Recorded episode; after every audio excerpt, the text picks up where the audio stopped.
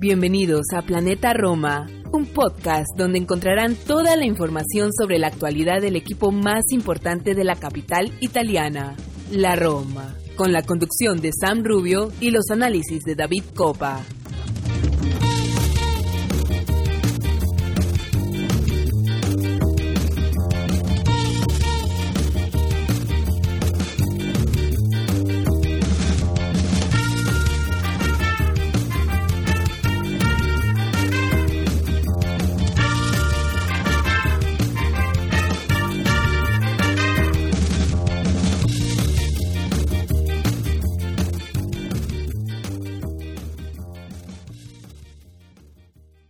¿Qué tal? Y bienvenidos a un episodio más de Planeta Roma Podcast. Hoy estaremos hablando, como no puede ser de otra manera, del mercado de fichajes de invierno. Terminó hace solamente unas horas el mercado eh, invernal correspondiente a este enero de 2022 y vamos a estar hablando de todo lo que nos dejó este mercado, un mercado de la Roma atacó rápido con dos, con dos fichajes de inicio, luego Pinto eh, se dedicó, como dijo él en mesa de prensa hace unos días, a aligerar eh, la plantilla y hacer un, grupo más compacto, algo que había pedido Mourinho desde su llegada eh, el verano pasado. Y para eso no voy a estar solo y como están notando, no está nuestro querido Sam, ha estado un poco complicado con trabajo, pero sí va a estar detrás de micrófonos haciendo la edición. Él es nuestro editor, nuestro productor general y el creador de este eh, espacio que ya es nuestra casa para hablar de eso que tanto nos, nos gusta, nos apasiona, aunque a veces nos da esos dolores de, de cabeza que es nuestra querida llamada Roma. Así que voy a estar, como les decía, con, con, mi querido estimado Martín. Repetimos hoy ese doble pivote en el centro del campo de esta cancha que es Planeta Roma. Así que nada, ya saben los temas, estaremos hablando de mercado, de Pinto y su conferencia de prensa, vamos a hablar un poquito de lo que se viene el partido de fin de semana ante el Genoa, estaremos hablando del tema del momento de Saniolo, así que nada, vamos a una pausa y en unos segundos regresamos para iniciar la travesía en este episodio.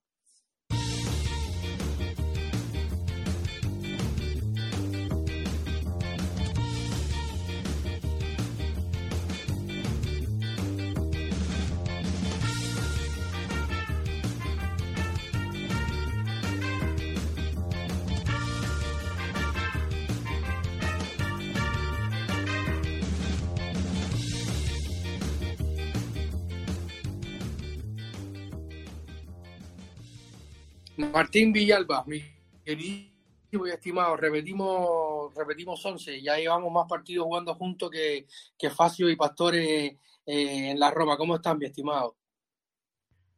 Hola, mi querido David. Hola, queridos amigos romanistas alrededor de todo el mundo, ¿no? De este planeta Roma eh, que nos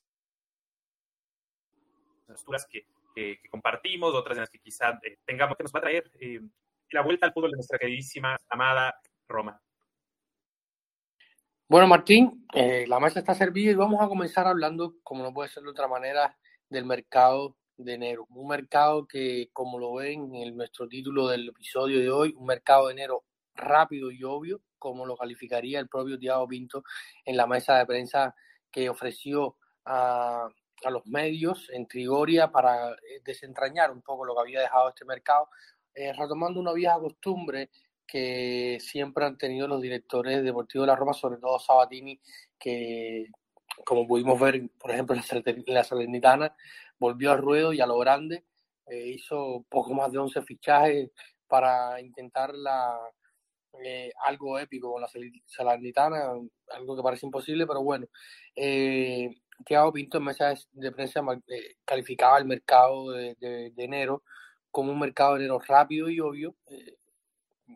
La ventana de refuerzo de enero, la Roma eh, empezó eh, rápido con dos, con dos, con dos contrataciones. Eh, Martín, la pregunta a todo esto es que mm, la llegada, con la llegada de Sergio Oliveira, Mylan Niles, ¿es suficiente para soñar con, con las Champions o, o simplemente es suficiente para mantenerse en esta zona europea y, y, y mantener el nivel del equipo? ¿Cómo, ¿Cómo lo ves tú? Partamos de, de, un tema. Como dijimos, eh, como acabas de decir, bueno, dijeron ustedes, los especialistas, en este caso David Copa y Tiago Pinto, fue un mercado eh, rápido. A priori, a mí, es decir, hasta el día que llegó, llegó Sergio y hubo sus dos primeras eh, participaciones en, en, el campo, yo tenía la esperanza de que viendo el fichaje, viéndolo desempeñado en el campo, sí, para mí era un sí, íbamos a alcanzar a luchar por, por Champions, pero me preocupa el mercado que hicieron los demás, esencialmente el mercado que hizo Juventus. Si bien por un lado eh, nos beneficia el mercado de Juventus en el sentido de que la Fiorentina sin Blajovic para mí pierde bastante fuerza y deja de ser un contendiente, pero en cambio la Juventus con la llegada de, de Zakaria y de Blajovic eh, se vuelve un serio contendor aspirante al cuarto puesto. Por ahí Atalanta un poco debilitado por la salida de Gosens. Yo no diría tan debilitado, por algo lo, lo ceden también el mercado invernal, eh, pero realmente nos, nos veo complicado y el cuarto puesto y nos veo aspirando por puestos europeos. Yo creo, es más, me atrevo a decir que acabaremos el campeonato en puesto directo de clasificación a Europa League. Em, no sé cómo lo ves tú. Yo la verdad lo veo un poco como tú, ¿no? Tenía mis reservas con, con Sergio Oliveira porque como lo dijo Mourinho, lo dijo el propio Sergio Oliveira, no es ese, no es ese, no es ese regista que, que, estábamos buscando, un jugador que meta pierna, que sepa que sea bueno con la salida del balón jugando por delante de la defensa, pero es un jugador que hoy, y, y habiéndolo visto unos cuantos partidos, eh, por, lo, por lo pronto que se cerró el fichaje, sí mejora lo que había, da, un equilibrio tremendo en la media cancha, eh, Jordan no venía teniendo buenos partidos, eh, Iceland eh, venía a ser un revulsivo, un, hombre que, que, te, ese comodín de Mourinho que lo va a usar en la derecha, en la izquierda y quizás eventualmente en el medio campo. Y en ese momento viendo los, los, los, movimientos que había hecho Pinto, se habían liberado algunos espacios, que hace escollo eh, de Facio que se liberó finalmente de Facio, que vamos a estar hablando en unos minutos de, de, la salida de Facio, eh, y quedaba el, el, punto de Aguara que yo pensé en algún momento que se podía eh, resolver y que se llegara a, a, concretar un mediocampista más, pero finalmente no pudo ser, y luego lo que tú dices, eh, vas a ver los fichajes de de la Juventus y, se te caen las alas del corazón a, cualquiera, ¿no?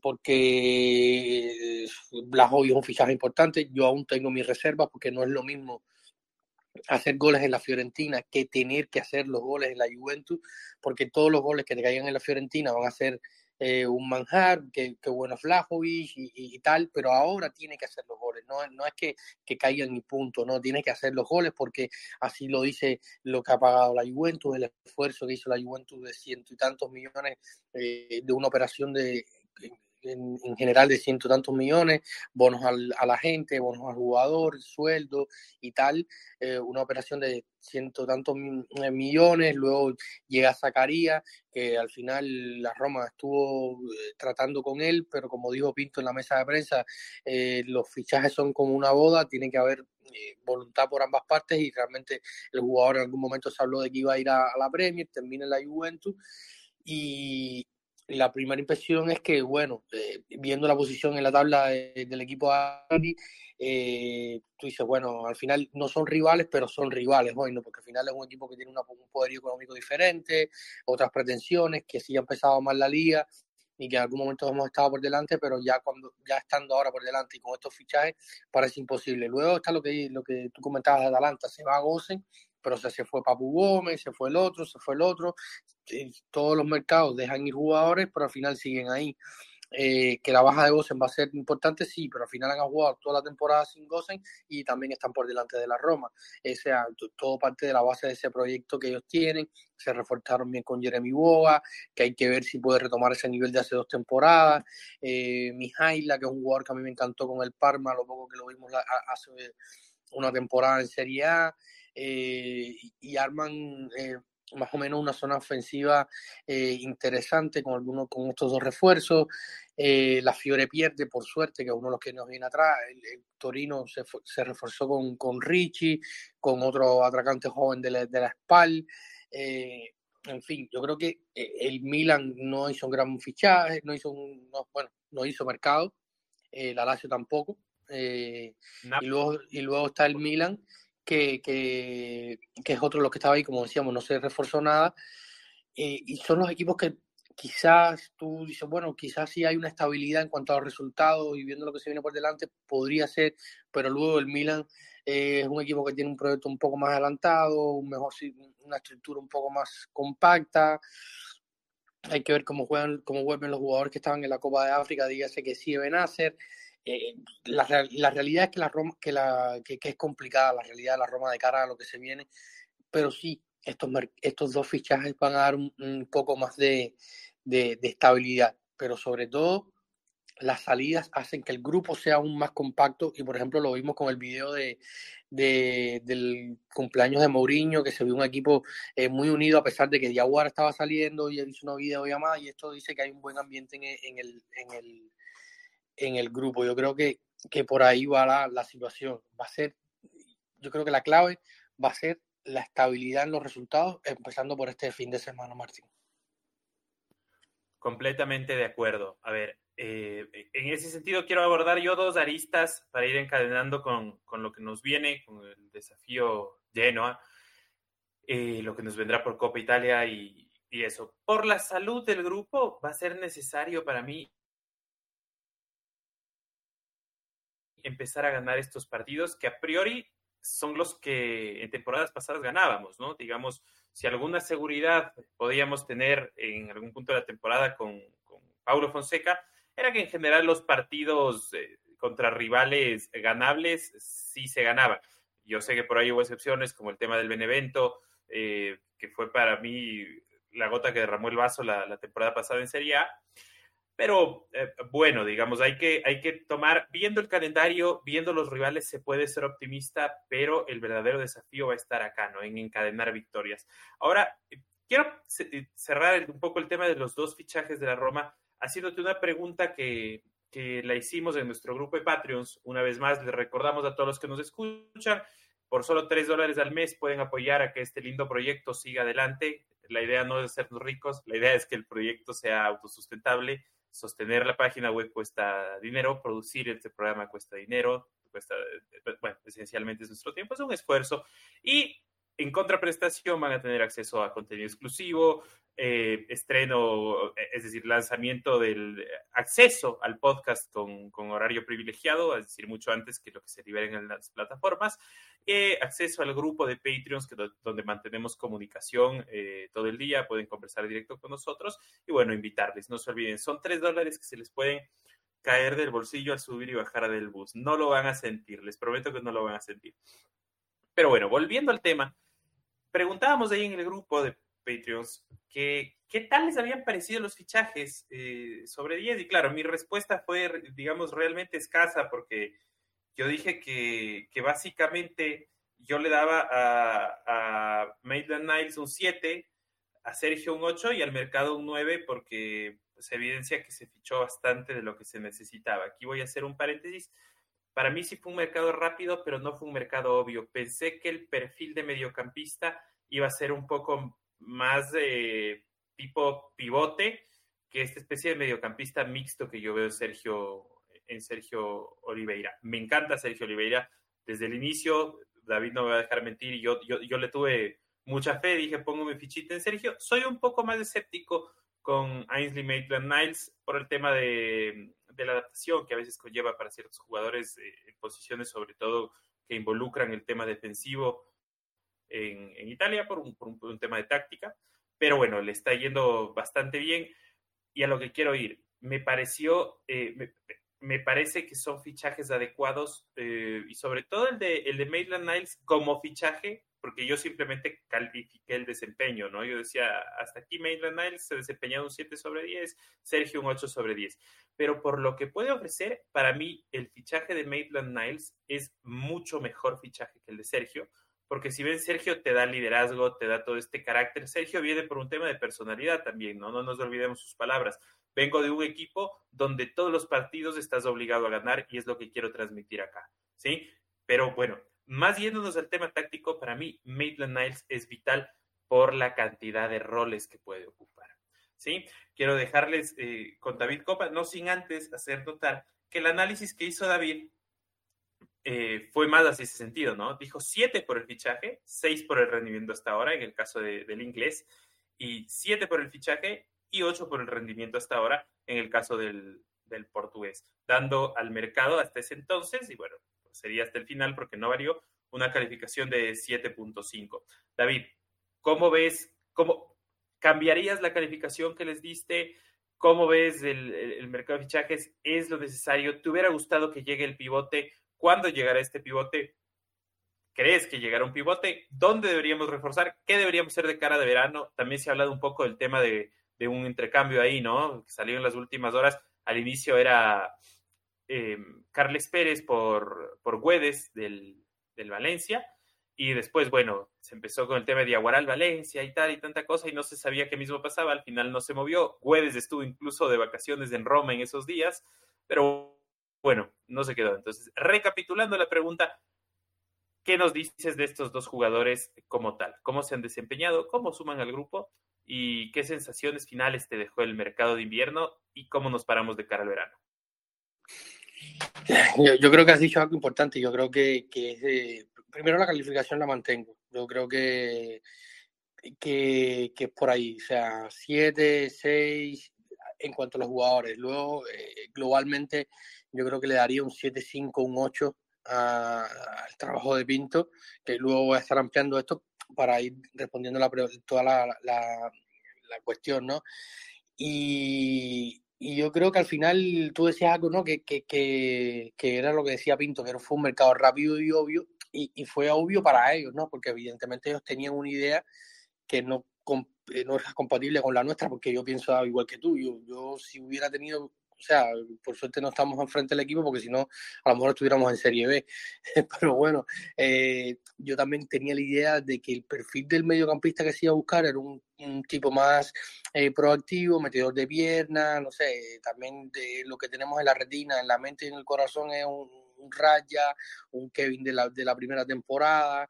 Eh, pero evidentemente a lo mejor no se presentó la oportunidad porque dijo también Pinto en la mesa de prensa cuando le le pusieron una lista de nombres, Grilly, Camara, eh, Joao Motiño, que incluso dijo que fue una broma de redes sociales eh, y que se usó para, para ganar y vender periódicos, o sea, Pinto eh, borró todos esos todo eso y, dijo que, que, ellos tienen una estrategia para cuando hablan con los medios dejar, dejar entrever qué es lo cierto y qué no es lo cierto y evidentemente eh, recuerdo que en los últimos partidos antes de, que se llegara el parón de invierno, él decía que el 90% de los jugadores que se habían nombrado alrededor de la Roma eran falsos y luego sale Mylan Niles que nos había hablado como opción para lateral derecho y es el que llega y luego Sergio Oliveira que ya sí se había hablado en enero en, perdón, en, verano y luego es el que llega eh, en el mercado de enero.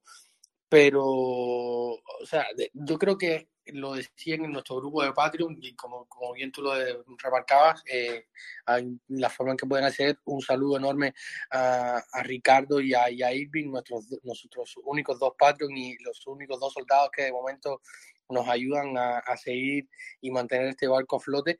Eh, yo creo que, como decía en el grupo Martín, se van acabando las excusas, ¿no?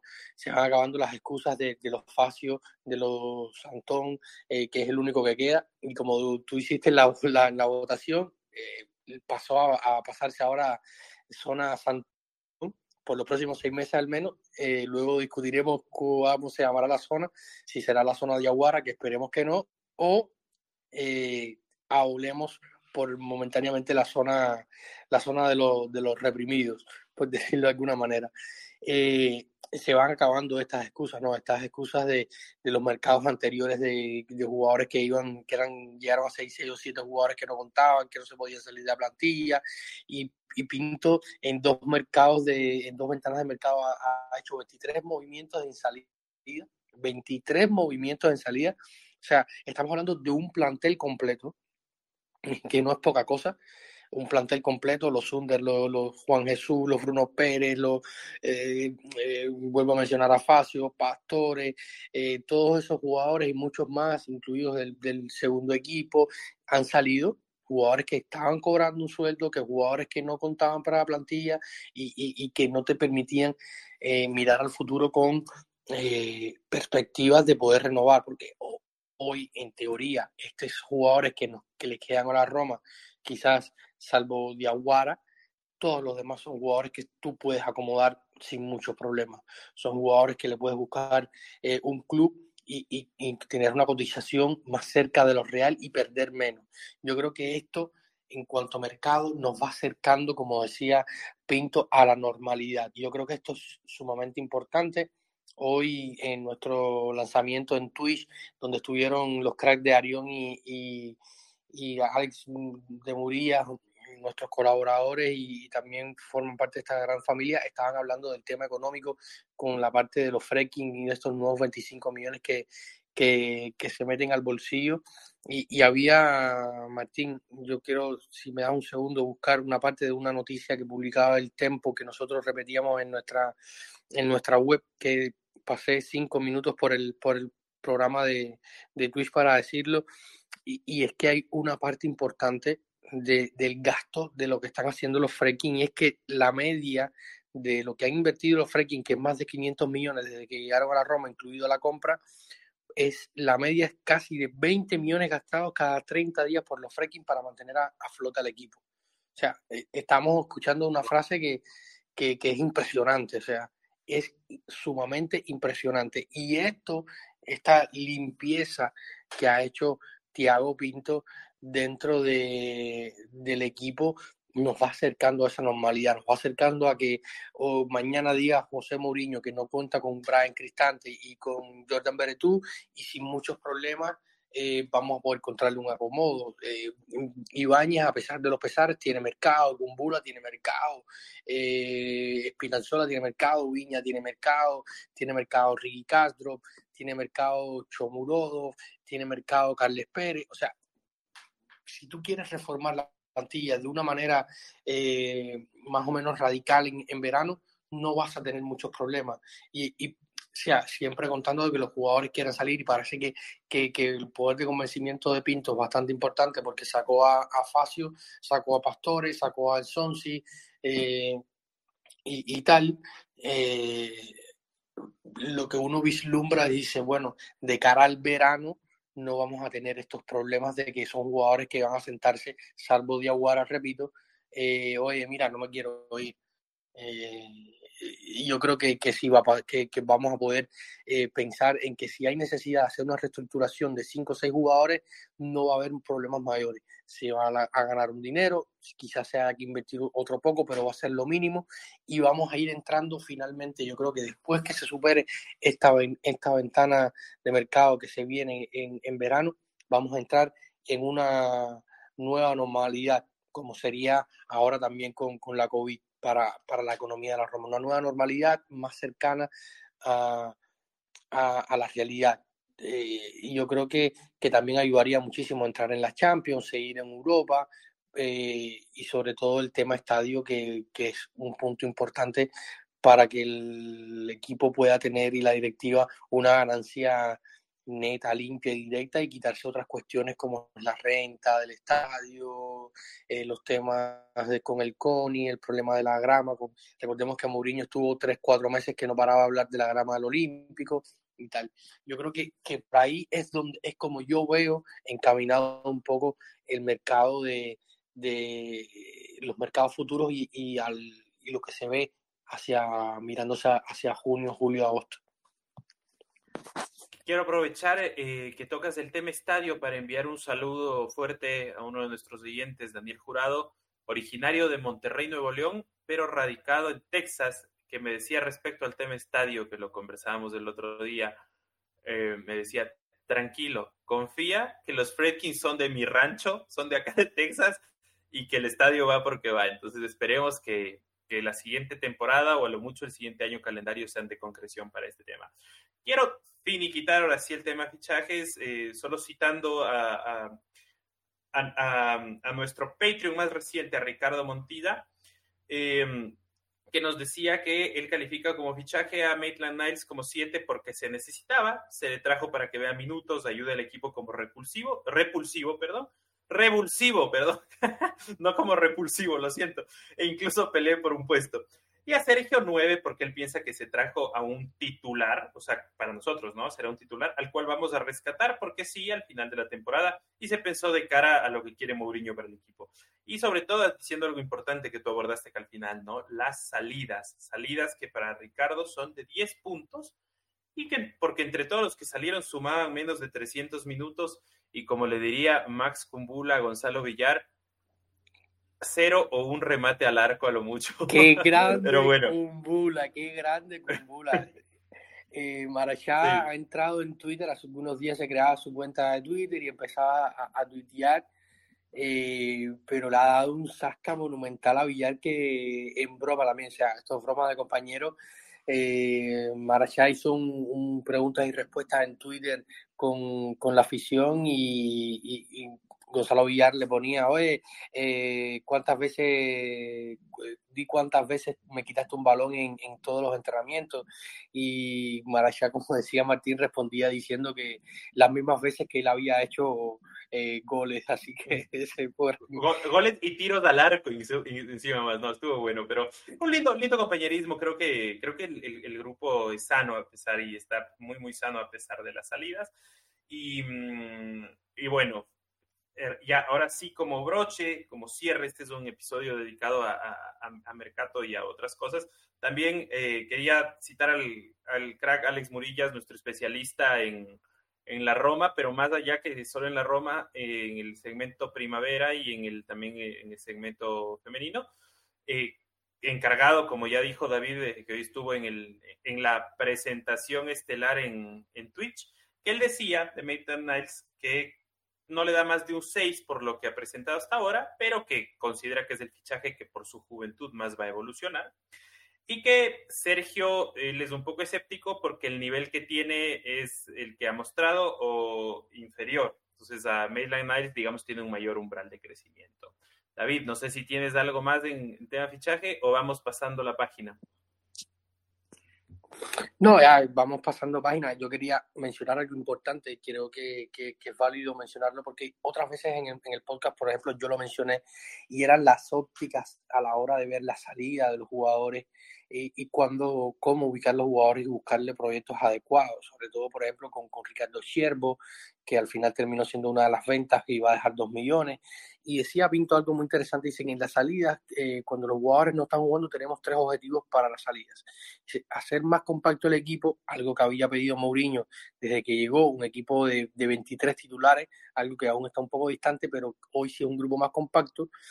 Eh, el, el, el, luego eh, buscar el proyecto adecuado para los chicos, porque esto es importante, o sea, es importante tener un proyecto adecuado donde los jugadores puedan crecer, mejorar y revalorizarse, porque no hacemos nada como hicimos con Richardi, mandarlo al Pescara eh, a su par de temporadas a, luchar por descenso en la Serie B, o sea, y eso al final termina haciendo que el chico pierda más pelo del que no tiene. Eh, entonces, y luego está, y como insiste con el barbero Richard, y hay que, hay, que, hay que decirle que no le va a crecer más el pelo, que no vaya más al barbero. Dice, y, y, luego decía eh, Pinto, eh, dice, ya son 23 los jugadores que se fueron de la, o sea, yo, yo lo decía antes, ya, ya fueron los 23 los jugadores que se fueron, ha sido monumental el trabajo de Tiago Pinto. Eh, eh, en, este su primer año eh, al frente de la dirección deportiva de, la Roma. Y para finalizar el mercado, eh, llegó una noticia bomba desde la seca de la, del Sport y es el interés eh, de la Juventus en, en Nicolò Saniolo, que en las últimas horas ha levantado todo tipo de comentarios y también a raíz de una respuesta que dio Pinto en una mesa de prensa donde las preguntas no pudieron ser más, más malas porque eh, no llevaron a los comentaristas de, de, de, algunas cadenas por ahí que son un poco, dejan algunas dudas, pero eh, fue una mesa de prensa donde las preguntas fueron malas, a veces mal elaboradas, yo creo que, había muchas más historias que preguntarle a, a Pinto sobre el mercado pero eh, en una de las preguntas que se le ha Santiago Pinto le preguntaron si podía dar garantías de que Nicolo Saniolo estuviera en la próxima temporada en, en la Roma. Y Pinto respondió con total sinceridad, algo que yo en lo personal le agradezco, siendo un, un seguidor romanista que en los últimos cinco años ha sufrido, o sea, los últimos cinco, siete, ocho años, he sufrido muchísimo esta propiedad que teníamos, que se cansaba de hablar y luego terminaba pasando todo lo contrario. Pinto respondió que no podía garantizar ni él ni nadie de que eh, Nicolo Saniolo estuviera la próxima temporada eh, en la Roma, eh, sobre todo partiendo de que el mercado es impredecible. La Gaceta de Sport decía que ya habían incluso desde diciembre contactos con su agente entre la Juventus y el agente de Nicolo Saniolo y que eh, luego salieron este, este martes todos los, todos los diarios con la portada de Saniolo, Saniolo a la Juventus, incluso llegaron a decir Tuto Sport que le iban a dar a Maquini a Moiskin por Saniolo, en fin, eh, miles, de, miles de rumores. Eh, y yo te pregunto ahora a ti, mi querido Martín, ¿hizo mal en ser sincero Tiago Pinto? ¿Debió ser más ambiguo? ¿Ves a Saniolo fuera de la, de la Roma o, poniendo camino a la Juventus en, verano? ¿Cómo, ¿Cómo, ves esta situación de, de, rumores de los últimos días? Yo personalmente prefiero un director deportivo sincero y objetivo como lo ha sido Tiago Pinto a un director deportivo como el Calvo que nos dijo que Allison no se vendía y que tiene una oferta por Salah pero que no es lo que están esperando y al final acabé vendiendo a Salah a precio de gallina enferma y a Allison también lo acabó vendiendo. Entonces, eh, yo prefiero trabajo antes que, palabras y creo que es algo que los Pinto y Fredkin y los, perdón, Pinto y los Fredkin se han caracterizado por hacer, dejar que sus acciones hablen por ellos antes que sus palabras. Entonces, em, yo te soy sincero, eh, para mí yo ya tuve, respecto al tema de Saniolo, la tuve, creo que sería una, pérdida para el equipo, eh, porque es un jugador que tiene un gran potencial, pero no me rompería el corazón.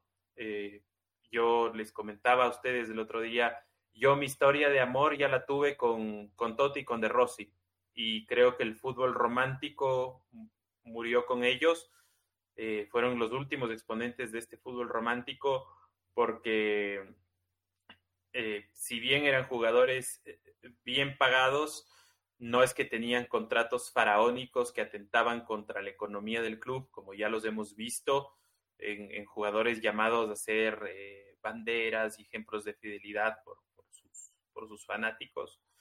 Em, y al fin y al cabo, los jugadores de fútbol son profesionales, pasan los años, pasan los jugadores, pasan los dirigentes y nosotros seguiremos aquí como dice la, canción de la curva sud, ¿no?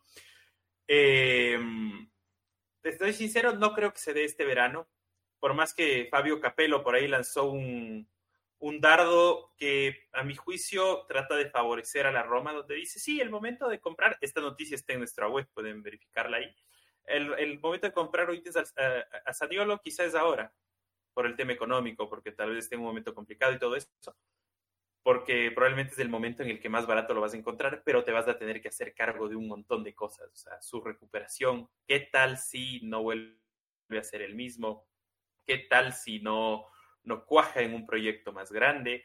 Y por otro lado, em, también em, mi amigo eh, Francesco de Angelis, a quien también le mando un saludo, eh, un seguidor del podcast, eh, de la página nuestra y también amigo de Twitter, me hacía reflexionar y me dice, oye, yo pienso que tal vez eh, no es que le va a dar más presión, porque yo le decía, oye, ¿no crees que va a tener más presión Saniolo con esto y tal vez le juegue en contra? Y él me decía, no, yo creo que es todo lo contrario, están buscando que explote. Para mí es una buena jugada de gerencia deportiva. Eh, Pinto puso a todos los medios a hablar de Saniolo y mm, capaz esa presión le juega a Saniolo a favor, capaz Saniolo, digamos, Tal vez si ve a la, a, la, Juventus como un siguiente piso, no lo sé. Eh, o, como, porque Blajovic ya lo dijo así, ¿no? O al menos eso, eso dieron a entender en la prensa que, que Blajovic no quiso ir al Newcastle, sino que para él el siguiente salto en su carrera era la Juventus y eso va a ser lo que le va a catapultar el día de mañana al Real Madrid o a uno de los equipos grandes de Premier, ¿no? Pero capaz él lo ve algo así y digamos el tener todos los reflectores más bien le enfoque en un compromiso y yo con que rinda, tenga compromiso por el equipo, los partidos que se quede, el tiempo que esté, eh, yo estaré eh, tranquilo. Que le deje ojalá un buen dinero al, al, club. Ya vimos que Rocco Comiso se ha quejado muchísimo de que entre Blajovic y la gente de Blajovic querían tumbarle el dinero a la Fiorentina y que por suerte lograron que la Juventus pague. Ah, eh, recordemos que probablemente se iba a ir libre, algo que pasará seguramente, por ejemplo, con Mbappé yéndose al Real Madrid sin dejarle al PSG ni un centavo. Pero bueno, yo lo veo así, no lo veo en este verano, eh, eventualmente sí lo veo saliendo a Saniolo del equipo, no me quiero eh, ilusionar con una permanencia se, que se convierte en un símbolo. Si es queda así, qué mejor, pero no me ilusiono y tampoco es que me quite el sueño. No sé cómo, cómo lo ves tú.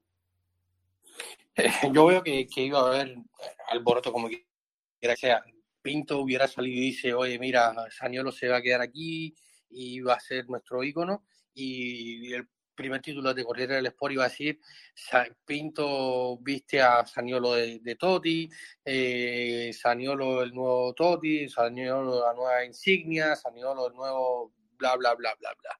O sea, yo creo que los periódicos iban a hablar de se fuera lo que dijera eh, Pinto, se iba a, comentar sobre ello.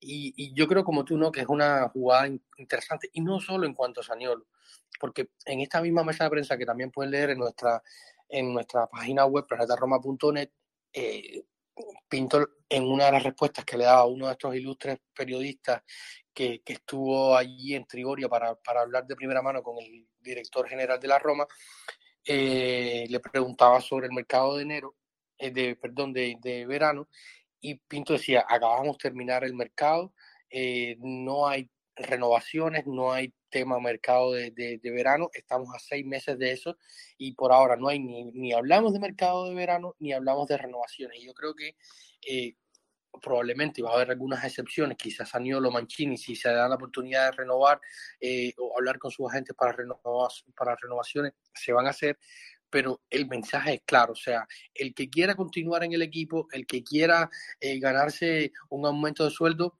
tiene que hacerlo en el campo, tiene que hacerlo en el campo con goles, con resultados, con buenas actuaciones, con una mentalidad correcta y, y, con, y ajustados a la idea de los dueños que están haciendo, como comentábamos hace unos minutos, un esfuerzo económico descomunal para mantener este equipo a flote y no se lo gane eh, con, con, fútbol, no, no tiene que estar en el equipo, o sea, y no le vamos a dar más de lo que se merecen. Y, sobre todo mirando hacia atrás lo que comentábamos hace un rato de, de, cómo ha estado la nómina de la Roma, cómo está la economía de la Roma. Yo creo que, que cada centavo que vayan a estar los, los va a ser un centavo bien gastado y bien eh, empleado. Yo creo que, que, esta es la línea de los fracking y es lo que está marcando. Eh, y como tú decías, esto impulsa a Saniolo a, buscar un mejor rendimiento,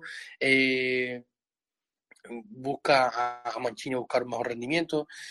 veíamos la cara de, de Saniolo en el entrenamiento de este miércoles con con Mourinho, risas, buena cara, buen semblante.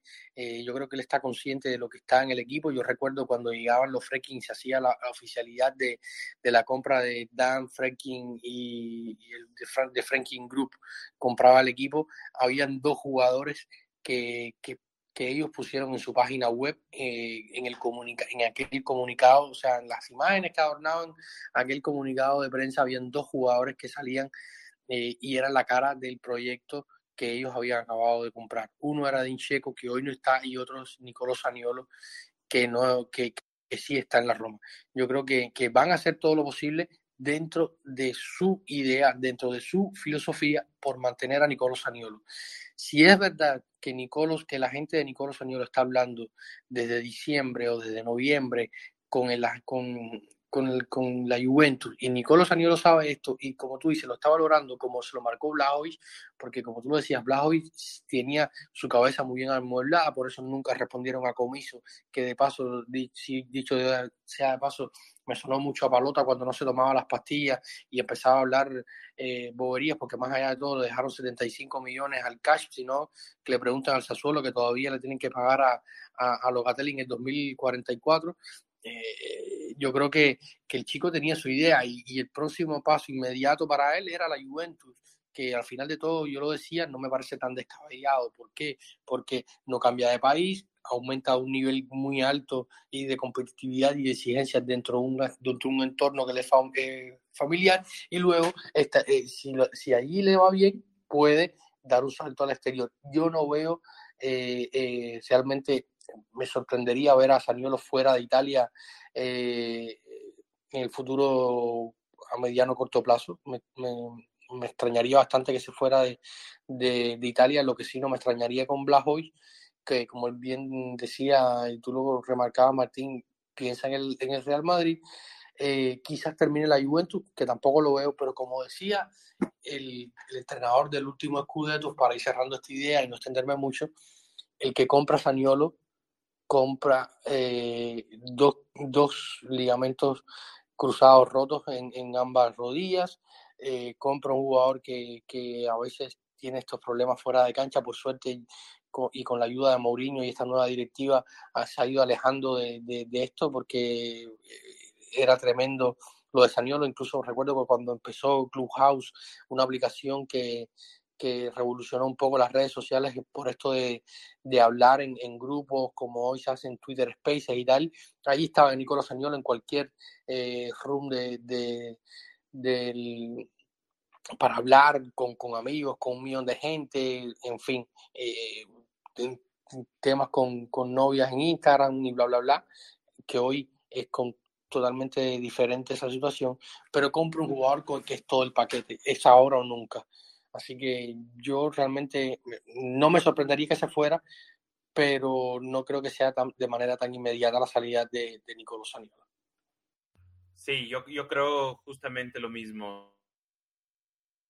Eh, ahorita sería el mejor momento para comprarlo, pero tal vez el peor momento para venderlo. Se le ha tenido una paciencia increíble y también, digamos, merecida por parte, o sea, Nicoló, por el talento que tiene, se merecía que el equipo le tenga la paciencia que le tuvo, viene de dos lesiones de ligamento cruzado y creo que sería un mal momento para venderlo por todo el tiempo que se le ha esperado y un mal momento de él también para irse. Entonces, no lo veo sucediendo este verano.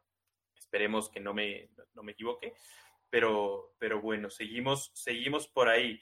Ahora, em, yo quería eh, hablar, hablar de, un tema eh, aquí específico en lo que es eh, Saniolo y toda esta rueda de prensa.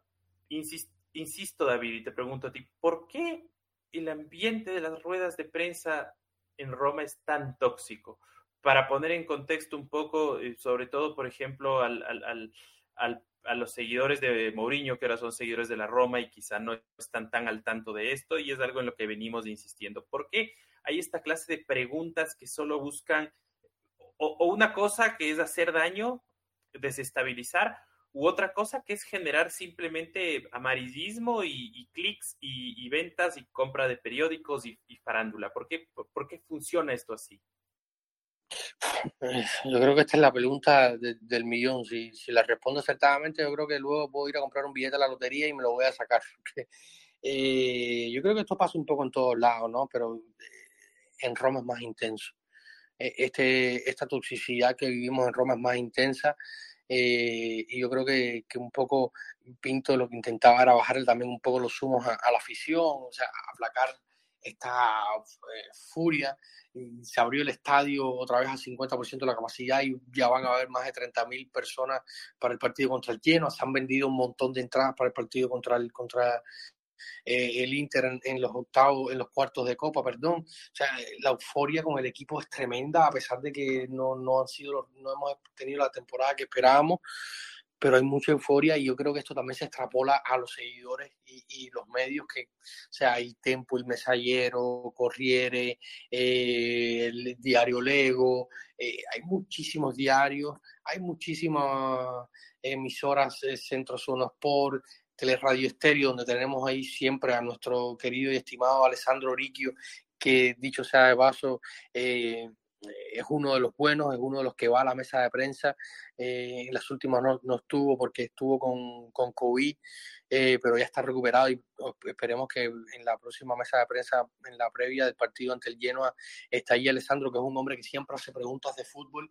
Eh, si escuchan las mesas de prensa eh, en vivo por YouTube o, por la radio, podrán escuchar lo que siempre hace muy preguntas muy atinadas y rompe con todos estos esquemas de, la polémica y, de no hablar de fútbol. Recuerdo que, hace algún tiempo...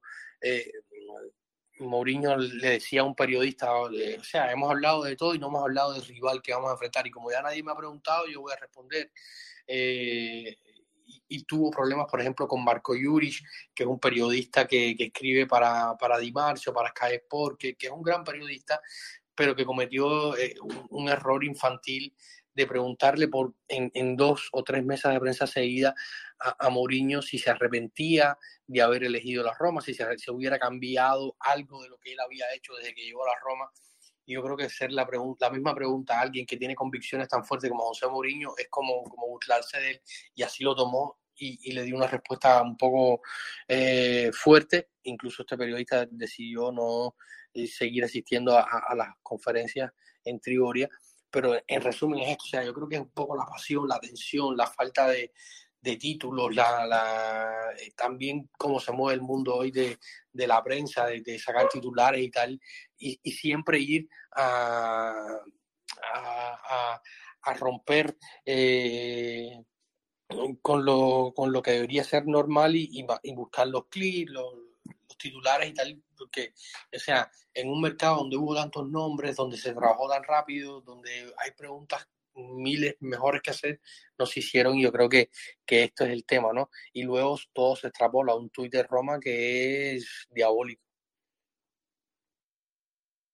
Absolutamente, y ahí hay, es impresionante la cantidad de personajes tóxicos que surgen en torno al, al, equipo, ¿no? Para mí sí es, eh, es realmente, el, el, es un equipo fantástico, eh, la hinchada es fantástica, pero la toxicidad que generan ciertos medios y ciertos personajes en, en redes y en, en, los medios tradicionales también es, es, es, un, es un poco eh, preocupante. Supongo yo que, que, que las actuaciones de los, de los King y de Pinto, estas ruedas de prensa sobrias, también el contratar un tipo con la personalidad tremenda que tiene Mourinho es para aplacar este ambiente y dar esta, esta nueva normalidad que ellos quieren dar.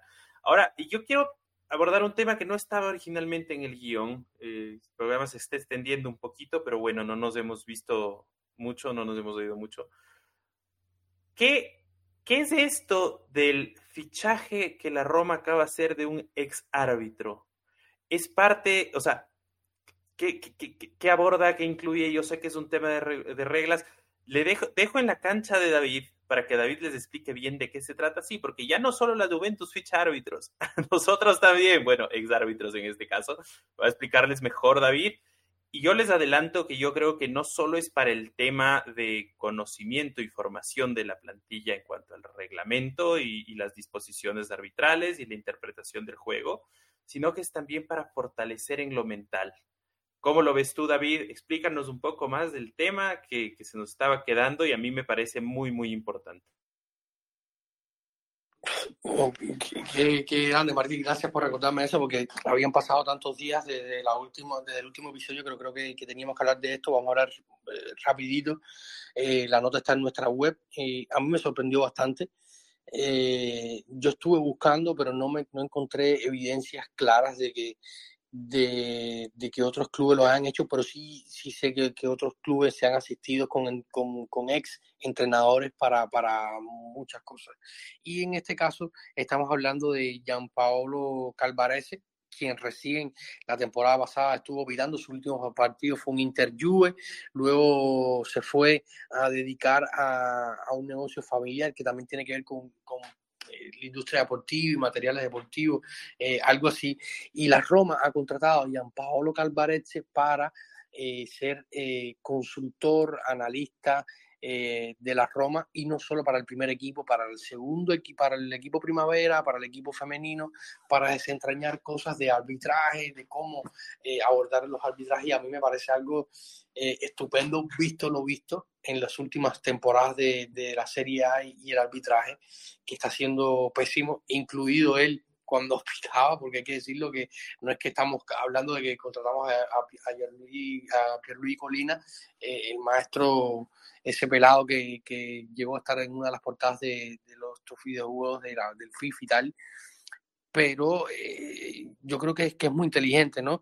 Porque va a ayudar a Mourinho y a su staff a saber quizás cuándo pueden protestar o cuándo no, qué jugadas pueden ser o no.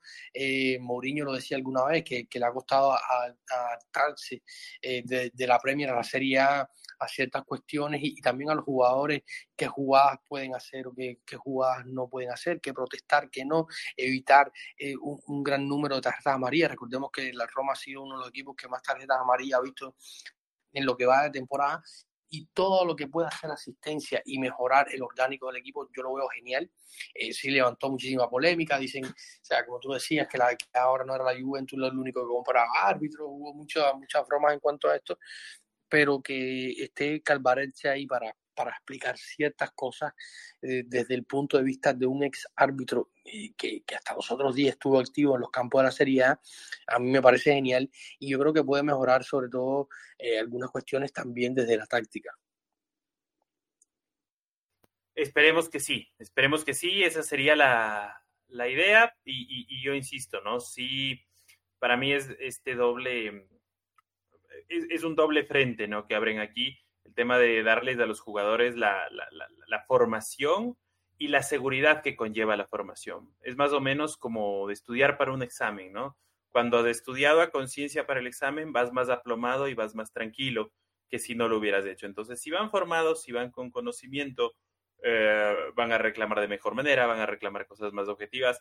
Y lastimosamente, em, o sea, creo que creo que el tema arbitral eh, en, Italia pasa por varios factores, pero bueno, en general en el, en el mundo yo me doy cuenta que la brecha entre lo que presentan los deportistas y lo que se exige a los eh, árbitros y se requiere más que nada de los árbitros es enorme. Es decir, tenemos en el, en el tenis a un Medvedev eh, gritándole en semifinales del, del Australia Open a su al, al, al referí, tenemos polémicas en, nuestras, en nuestros torneos nacionales de todos y cada uno de los países desde los cuales oímos esto.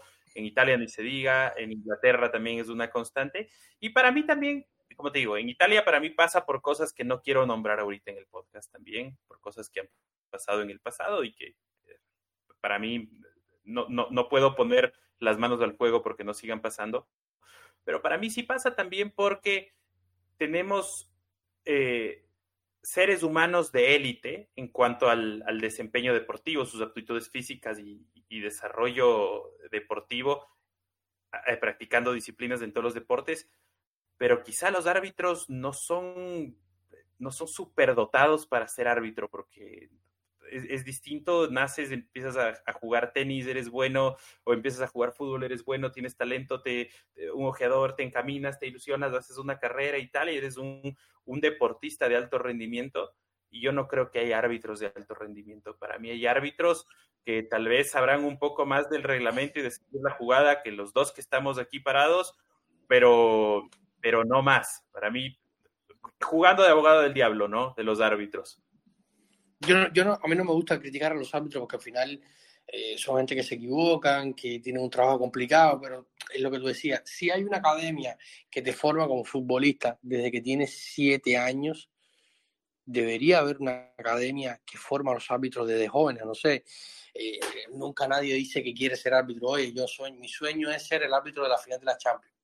Es muy difícil, o sea, no, no puedo decir que no lo no exista, pero evidentemente es más difícil pero eh, de alguna manera tiene que ver personas que se inclinen por el arbitraje, personas que luego no pueden, eh, eh, que no pueden seguir jugando al fútbol porque tuvieron una lesión, porque no sé, como pasan mil cosas en la vida, pero no puede ser que, que, que, tú seas hasta los 30 años eh, seas pintor y un día digas, bueno, voy a ser árbitro, pasar un curso y luego estás pitando en la Serie C, ¿entiendes? Y yo creo que, que, que pasa sobre todo aquí por cómo tú entiendes el fútbol, cómo tú has visto el fútbol y cómo tú interpretas y cómo tú conoces eh, el reglamento. Hay un tema que se dio hace unos, unos días que en el partido de, del, del Milan, que fue eh, pitar mal la ley de la ventaja, se dio que era un árbitro joven, incluso el árbitro hace algunos días dio unas declaraciones, yo entiendo que se equivocó, pero el problema es que tú me dices, bueno, fue, es la primera vez que pasa esto, pero es, ya es la tercera o cuarta vez que pasa en Italia que se pita mal la ley de la ventaja. O sea, es como ellos en, la Serie A, en las escuelas de formación de la Serie A, en los cursos que se dan a los profesores, eh, a las personas que van a ser árbitros en la Serie A, le enseñan esto así. O sea, hay un problema de concepto y de asumir las reglas, porque no puedes pitar o sea, la ley de la ventaja es una, y la, se lo pitaron en contra de la Roma en el Juve, en el Juve Roma en el Alien Stadium, eh, luego en un partido de Copa eh, pasó lo mismo en el, creo que fue en el, en el Napoli Fiorentina, había pasado en, en un Empoli Lazio creo que también, luego pasa en un Milan en un Milan, no me acuerdo, eh, contra la Spezia, Diego Mota, que fue incluso nombrado el, mejor entrenador del mes de enero, que dio una remontada increíble cuando parecía que lo iban a sacar del equipo de Liguria.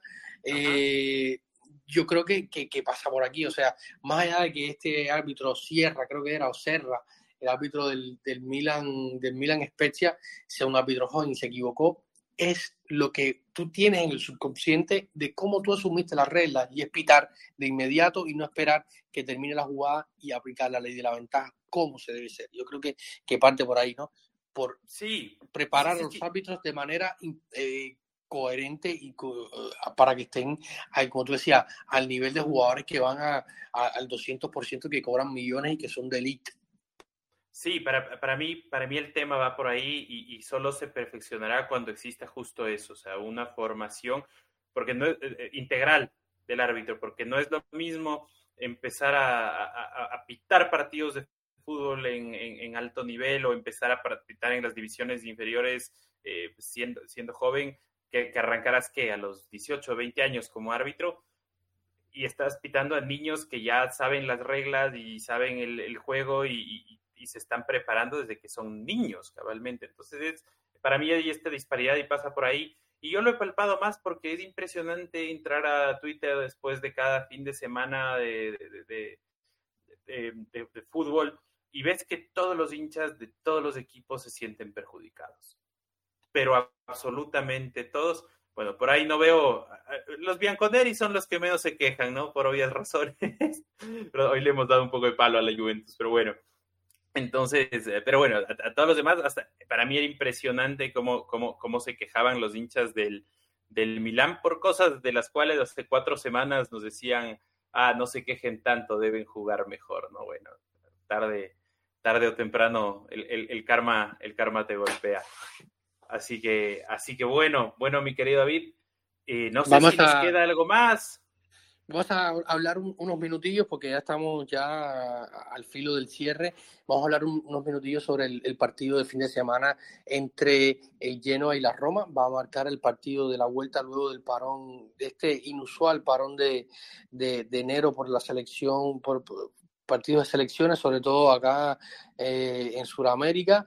Eh, y en América Central hubo también con CACAF, Comebol, eh, hubo partidos de, clasificación mundialista y eh, este parón eh, dio un poco de, aire a los pulmones para seguir este, este impulso de la segunda parte de la temporada que va a ser muy importante y se iniciará la Roma jugando en el Estadio Olímpico ante una reforma un reformadísimo Genoa que tuvo bastante fichajes, llegaron Roberto Piccoli, Kevin Jeboa, eh, el propio Calafiori que se fue a préstamo, eh, Amiri, un jugador Frendrup, eh, Morten Frendrup, que cuando yo leí el titular lo ponía en Twitter, eh, de momento venía caminando por la calle y vi el, la notificación y, pensé que decía Fred Durst, y dije, ah, qué pena, hubiera sido el, el rockero de, de, la serie A, pero no, era Frendrup y no Fred Durst, eh, eh, Hefty, un lateral izquierdo, Ostigar,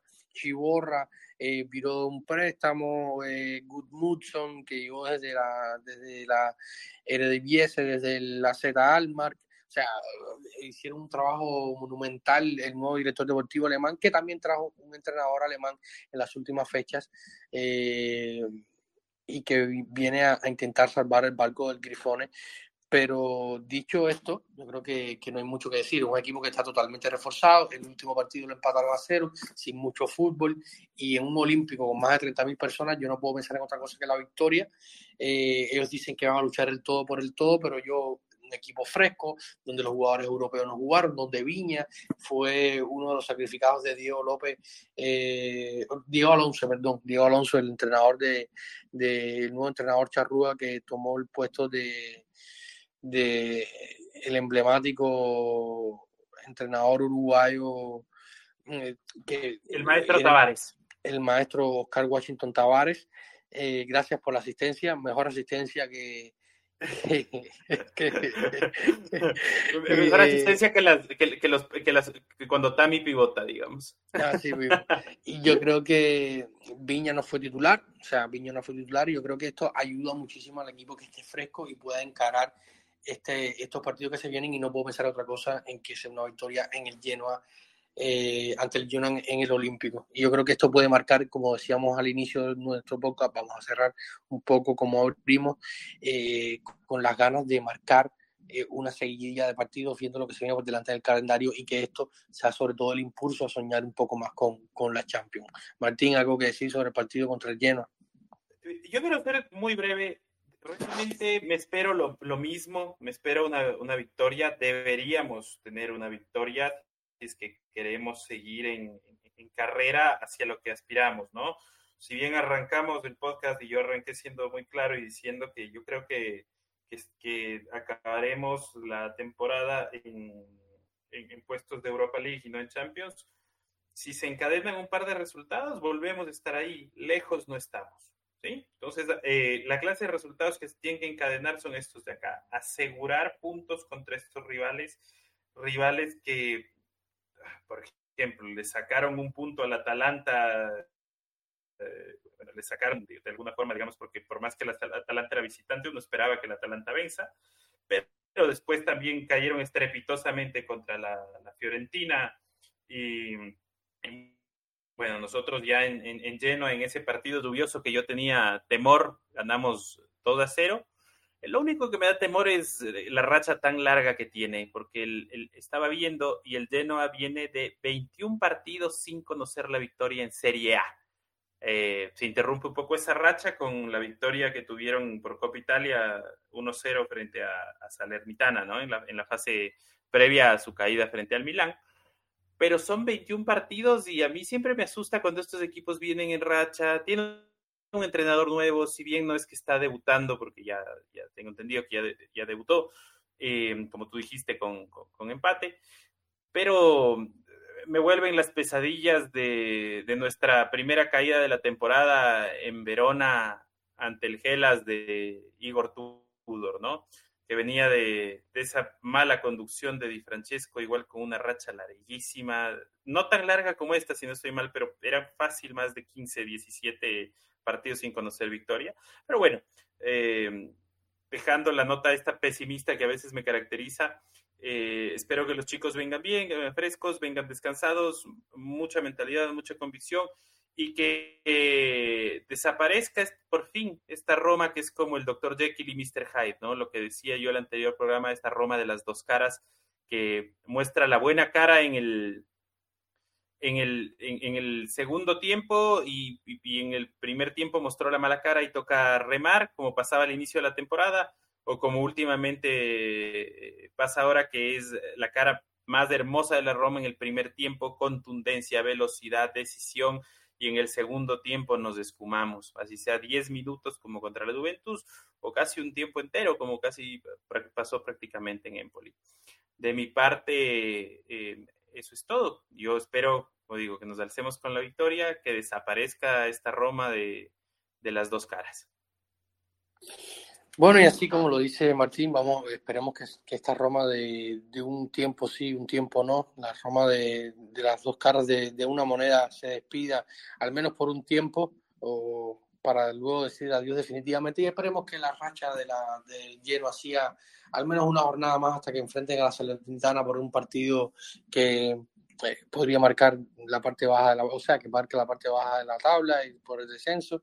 Y a lo mejor en ese partido contra el Genoa marcan Facio y, y Perotti de Rabona, pero eh, eh, esperemos que el Roma lleno termine con un buen resultado para nosotros, para luego estar hablando acá el fin de semana, donde ya el próximo sábado eh, vamos a sacar un nuevo episodio. Va a estar eh, Martín por acá, va a estar San, que también vuelve y no va a estar solo en los controles, va a estar otra vez de vuelta a la conducción. Y vamos a estar hablando de lo que nos dejó el partido contra el Genoa, de lo que se viene entre semana, que va a ser el partido eh, de Copa Italia, donde vamos a estar hablando de, todo ese partido, vamos a estar haciendo historias, anécdotas, eh, vamos a tener invitados, así que el fin de semana tendremos otro excelente programa. Muchas gracias por estar acá, llegamos unos días tarde con el resumen de mercado, pero bueno, lo importante es que llegar, más vale tarde que nunca, eh, así que nada, muchísimas gracias Martín por estar por acá un episodio más y, nada, seguimos sumando y contando. Recuerden que estamos en planetaroma.net, en Twitter, en Instagram, en Facebook, ahora también estamos en Twitch, estamos en Telegram, en fin, estamos en, todas nuestras en todas las plataformas de redes sociales, en todas las plataformas de podcasting, en fin, estamos donde quiera, le vamos a salir hasta, hasta, en, los, hasta en los sueños, en la sopa, en los dulces, en los dulces sueños. Y no se olviden de seguirnos en especialmente en Twitter, en arroba planeta-roma. A David lo encuentran como arroba davidito-rc y a mí me encuentran como arroba Roma Latam. Es todo por mi parte. Un abrazo, buenos días, buenas tardes, buenas noches, en donde quiera que se encuentren y donde quiera que nos estén oyendo. Un saludo y siempre, como despide nuestro queridísimo San, un saludo y lo más importante, y siempre tenemos que tener presente Forza Roma.